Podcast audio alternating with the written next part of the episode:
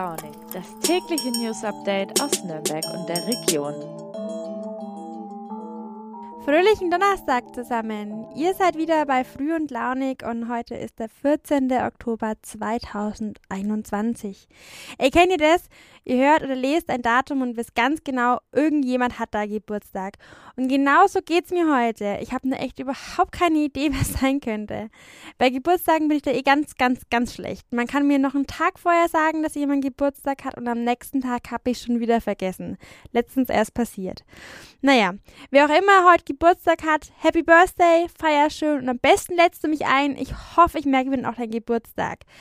Ja, ich habe euch ja gestern versprochen, heute mal ein paar Good News auszugraben. Und was soll ich sagen? Es ist der Tag der schlechten Wortwitze. Ich habe bei einem Thema nicht nur gegraben, sondern sogar geschürft. Außerdem sprechen wir heute über Kürzungen bei Studienzuschüssen an der Friedrich-Alexander-Universität in Erlangen und Lastenräder in Nürnberg. Los geht's! Gehen wir doch erstmal an die Uni. In der nächsten Woche geht ja das Wintersemester los und ja, dann geht tatsächlich auch mal wieder jemand hin. Es ist nämlich in Präsenz und nicht äh, wie die letzten drei Semester online. Das sind ja eigentlich auch ganz gute Nachrichten. Es gibt an der FAU aber auch schlechte. Da gab es nämlich Kürzungen. Und welche genau, das hat mir meine Kollegin Alena Specht erklärt. Hi Alena, was wird denn jetzt genau gekürzt? Also die Kürzungen betreffen vor allem ähm, Angebote, zum Beispiel von der Bibliothek oder des Sprachenzentrums. Und es liegt vor allem daran, dass die Studienzuschüsse, die die, ähm, die, die Universitäten und Hochschulen von der bayerischen Landesregierung zur Verfügung gestellt bekommen, nicht mehr ausreichen, um all diese Projekte zu finanzieren. Sind denn die Kürzungen jetzt schon spürbar? Nee, also das Ganze betrifft das nächste Haushaltsjahr, also sozusagen ab 2022. Und ähm, an der FAU gibt es das zentrale Gremium für die Vergabe von Studienzuschüssen. Und die haben das eben in ihrer letzten Sitzung, als sie über die Verwendung dieser Mittel ähm, entschieden haben, festgestellt, dass ähm, aus verschiedenen Gründen es nicht mehr möglich ist, all diese Projekte zu finanzieren, weil ähm, zum Beispiel viele Stellen ähm, inzwischen verstetigt wurden und da sehr viele Gelder gebunden sind und auch die Gelder, also die, die, zur Verfügung gestellt werden, nicht an ähm, Inflation oder ähm, wechselnde Tarifstufen angepasst wurden, dass dadurch immer weniger Gelder flexibel eingesetzt werden können. Heißt es denn, dass die Uni selbst für die Kürzungen verantwortlich ist? Über die Kürzungen dieser Projekte entscheidet dieses Gremium, aber dafür verantwortlich ist eigentlich, dass einfach die Gelder nicht ausreichen. Kann denn hier nicht die Landesregierung eingreifen? Ähm, ja, ganz so einfach ist es nicht. Also es sind wohl ähm, da Anpassungen geplant, aber bisher ist nichts passiert. Und ähm, die FAU hofft da ähm, auf Anpassungen und Veränderungen. Ähm, es ist ja auch der Punkt, dass jetzt das Bayerische Hochschulgesetz nochmal komplett ähm, umgebaut und also die Novellierung ansteht. Und da ist es so, dass die Studienzuschüsse überhaupt nicht mehr ähm, vorkommen dass ähm, also es keine separaten Studienzuschüsse mehr geben soll, dass, sondern dass das allgemeine Haushaltsbudget mit eingebunden wird. Und da haben halt die Studierenden im Moment ähm, große Sorgen, dass dadurch auch ein wichtiges Instrument für ihre Mitsprache ähm, an der Universität wegfällt. Ähm, und ich habe da auch während meiner Recherche mal beim, beim Wirtschaftsministerium angefragt und die haben aber gemeint, dass sich die Studierenden da keine Sorgen machen müssen, naja, hoffen wir es mal. Wen trifft es denn jetzt besonders hart bei den Einschränkungen? Also das trifft jetzt vor allem erstmal das Sprachenzentrum. Ähm, das heißt, dass nicht mehr so viele Sprachkurse angeboten werden. Also das trifft sowohl die, ähm, also die Erlanger und Nürnberger Studierenden, wenn sie zum Beispiel ein Auslandssemester machen wollen, ähm, dass da nicht mehr so viele Kurse angeboten werden. Aber auch internationale Studierende, die nach Erlangen kommen wollen, ähm, dass einfach nicht mehr so viele Deutschkurse dann für die zur Verfügung stehen, die belegt werden können. Aber auch ähm, die Bibliothek ist betroffen. Ähm, das Grundlagen- und Orientierungsstudium für Erstsemester, das in den letzten Jahren angeboten wurde, kann nicht mehr stattfinden ab 2022. Also es sind schon sehr ähm, tiefe Einschnitte für viele Studierende. Natürlich nicht so toll, wenn gerade bei den Studienanfängern gespart werden muss. Ja, bleibt zu hoffen, dass hier bald Regelungen gefunden werden und wieder mehr Gelder fließen. Übrigens, Alena, meine Kollegin aus Erlangen, die könnt ihr euch gleich mal merken, denn die wird auch bald wieder im Podcast auftreten. Sie fängt nämlich ihr Volo in ein paar Wochen bei uns an und wird dann auch irgendwann mal diesen Podcast moderieren. Nürnberg hat ein neues Kunstwerk. Vielleicht habt ihr es auch schon gesehen. Das steht am Nelson Mandela Platz hinterm Hauptbahnhof. Ich habe ja bereits angekündigt, dass hierfür nicht nur gegraben, sondern sogar geschürft werden musste. Es ist nämlich ein Diamant aus Südafrika. Ja, ihr habt richtig gehört, ein Diamant. Und den hat man jetzt ausgerechnet in die Nürnberger Südstadt gestellt, die ja jetzt nicht unbedingt als Künstlerviertel bekannt ist. Meine Kollegin Naub Nguyen hat sich das mal genauer angeschaut. Liebe Naub, kannst du uns mal beschreiben, wie dieses Kunstwerk ausschaut? Das Kunstwerk ist ein vollkommen durchsichtiger Acrylglasblock. Er ist ganz genau 1,83 Meter groß, genauso groß wie Nelson Mandela zu seinen Lebzeiten war. Und auf der Höhe des Herzens scheint ein Diamant zu schweben. Der ist winzig klein, bei Tageslicht auch kaum zu sehen. Richtig sehen tut man ihn erst bei Dunkelheit in der Dämmerung. Dann wird dieser Acrylglasblock nämlich von unten aus einem Sockel heraus angestrahlt und der Rohdiamant beginnt zu leuchten. Das klingt ja schon ganz besonders. Woher hat man denn den Diamanten? Klebt da womöglich noch irgendwie Blut dran? Allein die Suche nach dem einen richtigen Rohdiamanten hat zwei Jahre gedauert. Es durfte auf gar keinen Fall ein Blutdiamant sein, ein sogenannter.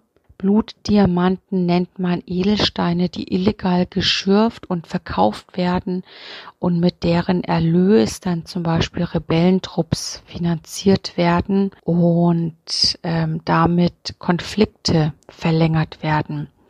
Dieser Diamant auf dem Nils Mandela Platz hat alle Zertifikate. Jetzt ist die Südstadt ja nicht unbedingt das Viertel in Nürnberg, wo die Leute mit Diamanten rumlaufen. Mir wird da eher so das Villenviertel in Erlenstegen einfallen. Wieso sollte denn das Kunstwerk ausgerechnet hierher? Der Nils Mandela Platz liegt hinter dem Hauptbahnhof und er ist das Tor zur Südstadt. Die Südstadt wurde sehr lange von den Stadtoberen scheinbar wenig wertgeschätzt. Die Situation der Südstadtbewohner ist eher finanziell angespannt und ähm, die Südstadt ist auch sehr dicht bebaut, indem man gerade dort ein solch wertvolles Kunstwerk hinstellt, will man sagen, erstens, liebe Südstadtbewohner, wir wertschätzen euch und, liebe Südstadtbewohner, wir trauen es euch zu, dass dieses wunderbare, teure Kunstwerk bei euch gut aufgehoben ist, dass es nicht durch Vandalismus kaputt geht, dass es nicht durch Graffiti beschmiert wird, dass es nicht zerkratzt wird. Gibt es denn auch Kritik an dem Standort? Ja, tatsächlich gibt es Kritik an diesem Standort und zwar schon von Anfang an seit Jahren. Seitdem feststeht, dass genau ein solches Kunstwerk entstehen soll, da wurde eben gesagt, das Kunstwerk, das überlebt dort nicht lange in der Südstadt. Das äh, wird ganz schnell geklaut. Die Stadtoberen wollen es trotzdem versuchen und der Baureferent hat sogar die Hoffnung, dass es so schön ist, dass es wegen seiner Schönheit eine Art Eigenschutz vor Vandalismus entwickelt. Am Anfang war ich ja so ein bisschen spöttisch gegenüber der Kunst in der Südstadt, aber wenn ich so überlege, da gehört ja wirklich dann die Kunst eigentlich genau hierher. Denn hier kommen Menschen verschiedenster Nationen, verschiedenster Interessen und verschiedenste Ideen zusammen. Ich weiß vor allem von Freunden, dass die mittlerweile viel lieber in die Südstadt ziehen als in die Nordstadt. Und eins ist klar, mehr Leben bekommt das Kunstwerk hier auf jeden Fall mit als in Erlenstegen, da wäre es wohl ziemlich langweilig. Für das nächste Thema wäre eigentlich mein Kollege Max der richtige Moderator, aber der sitzt jetzt gerade in Vorheim und hört vielleicht zu. Es geht nämlich um Fahrräder, genauer um Lastenräder. Die erfreuen sich ja immer größerer Beliebtheit, vor allem in der Stadt. Ist ja irgendwie auch klar, also wenn ich mir überlege, ich hätte damals so in meinem Heimatdorf immer mit dem Lastenrad um, rumeiern müssen. Äh, ja, na, gute Nacht. Da wären die Waden heute auf jeden Fall deutlich strammer. So ein Rad ist aber auch ziemlich teuer. In Nürnberg gibt es deswegen viele Stellen, wo man sich die ausleihen kann. Zum Beispiel beim Frei von Unverpacktladen oder beim Subkulturverein. Das am Unverpacktladen hat da der Verein Blue Pingo abgestellt. Die vermieten an mehreren Stellen Lastenräder und ich habe mit dem Vorstand Michael Steffen mal gesprochen und gefragt, wie das Angebot denn so ankommt. Ja, sehr gut. Also unser Ziel ist ja mit Lastenrad für alle, dass in allen Stadtteilen Nürnberg Lastenräder sind, dass es eben für die Menschen einfach ist, ein Rad zu bekommen. Und ja, vielleicht kann ich mal vom letzten Rad ähm, erzählen, der Freier. Die steht im Frei von Unverpacktladen jetzt, wo man sie ausleihen kann. Und genau, da hatte ich neulich mal nachgefragt, ähm, weil das Rad jetzt neu ist, wie es denn so ähm, gemietet wird. Und ja, das ist wohl immer schon äh, eine Woche im Voraus ausgebucht. Also da kommen immer Leute und leihen sich das Rad aus. Nicht schlecht. Und wie viel kostet so ein Lastenrad am Tag? Ähm, das Konzept ist kostenlos, wie fast alles, was wir bei Blutingo machen. Ähm, und bei Lastenrad für alle kann man einfach auf die Webseite gehen, also Lastenrad für alle in einem Wort.de. Und da sind dann die verschiedenen Stationen. Und da könnt ihr dann schauen, wo ist so das nächste Rad. Und ähm, genau, das Ausland ist dann kostenlos und man kann es bis zu drei Tage dann eben ähm, behalten. Ja, man sieht das, das mit den Lastenrädern und bitte verzeiht mir jetzt den schlechten Wortwitz an Fahrt aufnimmt. Ja, auch die Nürnberger Verkehrsgesellschaft VAG hat jetzt zwölf solche Lastenräder angeschafft, die man sich ausleihen und vollpacken kann. Ja, und zwar mit ganzen stolzen 50 Kilo, also da passt ordentlich was rein. Umsonst gibt's die Räder da aber nicht, die muss man ähm, vorher mieten und zwar in der App und für, bei jedem Gebrauch 2 Euro Stadtgebühr zahlen und dann die gewöhnlichen 5 Cent Leihgebühr pro Minute. Jetzt sind ja zwölf Räder nicht unbedingt viel, vor allem für ganz Nürnberg.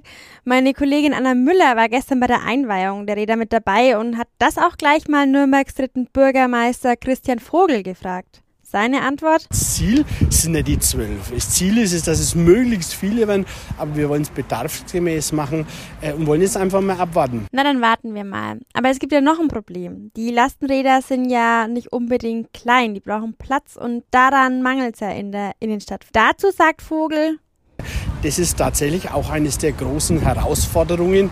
A, wo stellt man sie ab? Aber nicht nur das, auch für den Radweg ist es ein Thema. Also auch da muss drüber nachgedacht werden. Und das ist genau die Herausforderung, die wir uns in unserem Mobilitätspakt ja vornehmen für die nächsten Jahre. Fahrradwege breiter machen, äh, Abstellanlagen, auch überdachte Abstellanlagen. Also Thema Radverkehr ist nicht nur für die Umwelt gut, ist nicht, nicht nur für einen persönlich gut, sondern fordert uns auch mit ganz gewaltigen äh, Themen noch für die Zukunft heraus. Na, ob Nürnberg wirklich so leicht zur fahrradfreundlichen Stadt wird, schauen wir mal. Ich bin mir sicher, der Max hält euch da auf jeden Fall auf dem aktuellen Stand.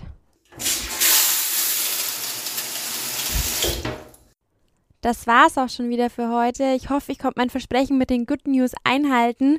Tatsächlich war das Ganze auch nicht so unstrategisch gewählt, denn morgen wird's hier ein bisschen ernster und leider gar nicht so optimistisch. Ich unterhalte mich nämlich mit meiner Kollegin Elke Grasser-Reitzner über ein zehnjähriges Jubiläum, das leider niemand so richtig feiern kann.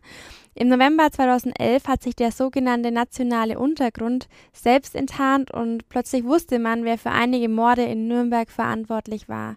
Bleibt also dran, es wird wirklich spannend. Bis dahin wünsche ich euch eine gute Zeit und wir hören uns morgen wieder. Eure Nina.